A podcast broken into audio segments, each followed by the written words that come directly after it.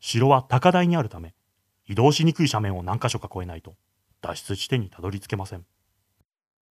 他にも、障害物や敵の多さ少なさ、密集具合などが場所によって色々と違ってると楽しいですね。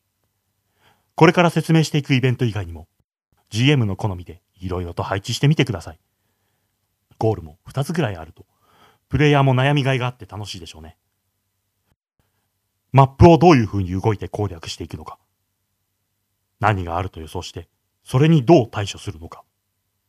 地形を読む楽しさ、敵の配置を読む楽しさ、作戦を立てる楽しさ。そういうものをプレイヤーが味わってくれると嬉しいですね。続いて襲ってくるのは、物理防御を減らすアーマーブレイクの使い手。今回はこの広いマップ全体で1シーンです。ですから、物理防御の減少は脱出地点にたどり着くまでです。これから突破する全部の敵に、防御が減少した状態で挑まなくてはいけません。地味に。かなりきついですよ。斜面を一つ下ったところで待ち構えているのは、メタリックに反射するゴーグルをかけ、いや、フリッパーにはグレネードランチャーを持ち、加えタバコでニヒルを気取っている。ペンギンです。なぜペンギンが？彼こそは、錬金ペンギンとの異名を取るアルケミスト、クワックアーデルタ3世。味方ごとポイズングレネードを打ち込んできます。彼の部下は、インタラプトで PC のスキルを打ち消して、PC が確実に毒になるようにします。そのためだけのインタラプト。1シナリオに1回しか使えないスキル。もっと大事なことに使えよ。なんて才能の無駄遣い。愛すべきバカたちですね。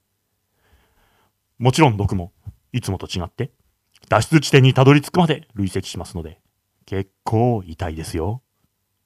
毒がこんなにきついなんて、今日のアリアンはいつものアリアンじゃない。その差にクラクラ来ちゃうんです。ギャップ萌えってやつですかね。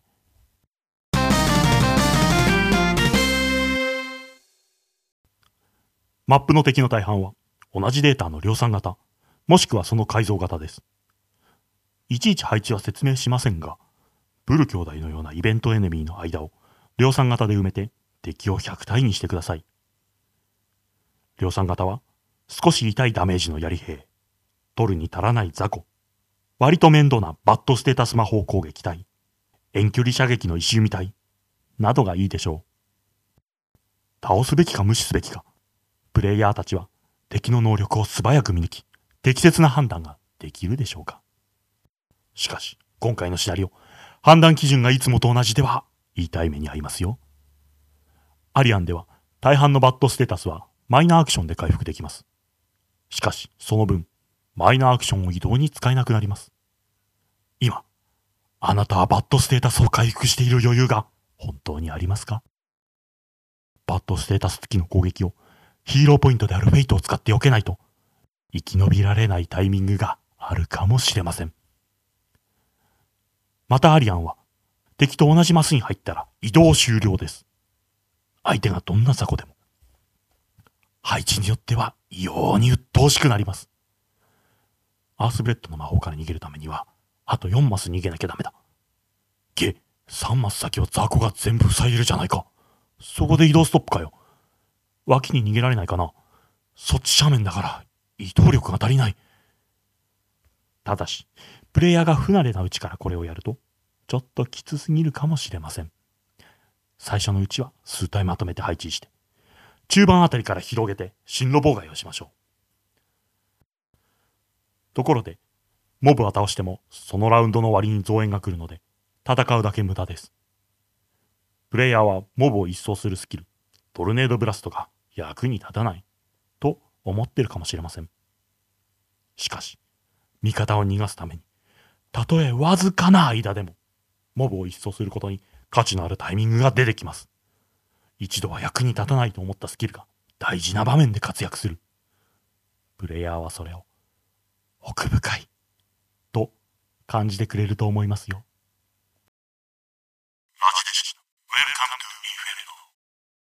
ここで一旦 CM です。今日嫌なことがあってへこんでいるあなた。うまくいかなくて泣きたくなったあなた。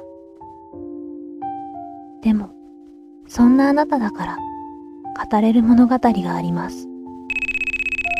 もしもし、来月のセッションだけどさ、久々にお前のシナリオが遊びたいな。あなただから笑顔にできる人がいます。テーブルトーク RPG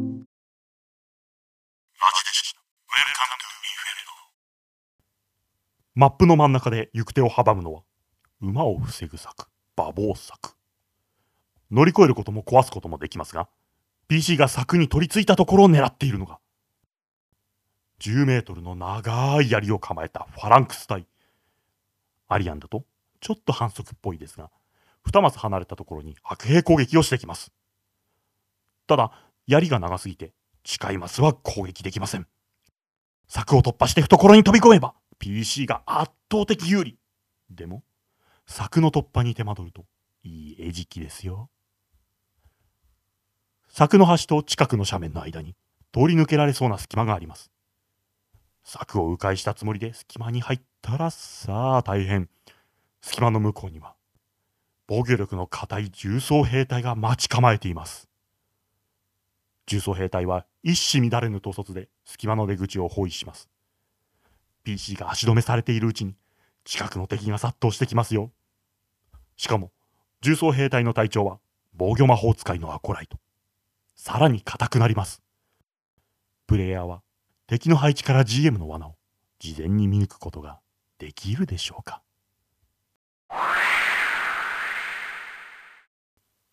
途中、小高い丘に挟まれた浅い谷があります。近道そうに見えるのですが、そこにはバッチリ伏兵が潜んでます。丘の上には石弓部隊が。谷の正面の岩陰には重装部隊が。しかも何部隊も。もちろん、PC の後ろからは周辺の雑魚部隊が追っかけてきています。正面を無理やり突破するのか移動しにくい傾斜をあえて登るのかそれともキビスを返し、後ろに戻るのか敵が一番弱いのは後ろかもしれません。しかし、戻る勇気がプレイヤーにあるでしょうかさあ、見どころですよ。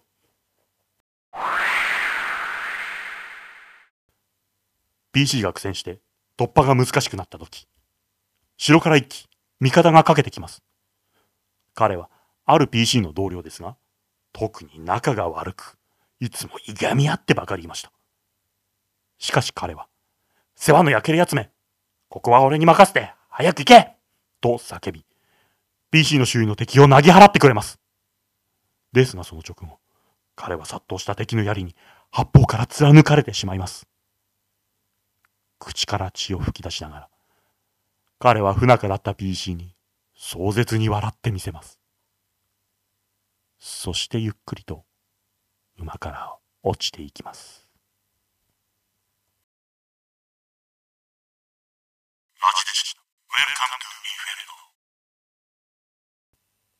PC が斜面地帯を抜けた頃、彼方より土煙を上げて突っ込んでくる一団があります。そう、騎兵部隊です。率いるのは、選ばった顎に髭が見事な、優勝カルゼイン・フォッカート。知識判定に成功すれば、彼は今、敵国第三王子の教育係を任されていることを知っています。騎兵部隊は、周囲の雑魚が足止めしているところに、移動と範囲攻撃が同時にできる、チャージのエネミースキルで攻撃を仕掛けてきます。しかも、一撃くれたら離脱して、次のターンに再びチャージしてきます。フォッカートはさらに、チャージした直後、そのマスを走り抜けて他のマスをチャージできる、凶悪な独自スキルを持っています。PC を縦横無尽に蹂躙してください。騎兵の猛攻を、しのぎ切ることができるでしょうか騎兵隊は足が速いため、倒さずに逃げるのは困難ですよ。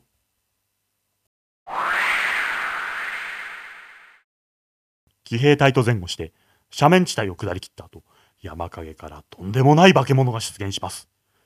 小山のような胴体に20本の首が生えた。そう、ヒドラです。8本とかケチくさいこと言わないで、ででーんと首の数を増やしちゃいましょう。敵は怪物を手なずけて配下に加えているようです。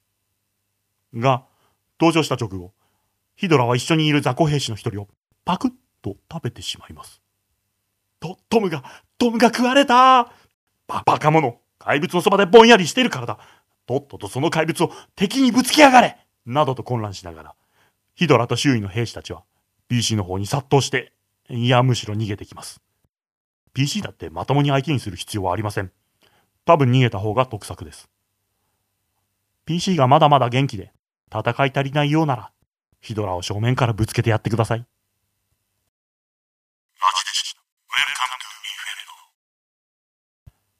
マップの後半は敵の数がまばらになっています。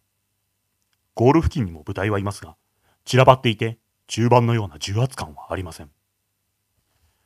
ヘイストなど移動力を上げるスキルがあるなら、騎兵を倒した後、走り抜けてゴールできてしまうぐらいでいいでしょう。中盤で足止めして、本当に生き延びられるの？と不安にさせておき、ラストは爽快に走って、いっけーと叫べるような、そういう敵配置がベストではないでしょうか。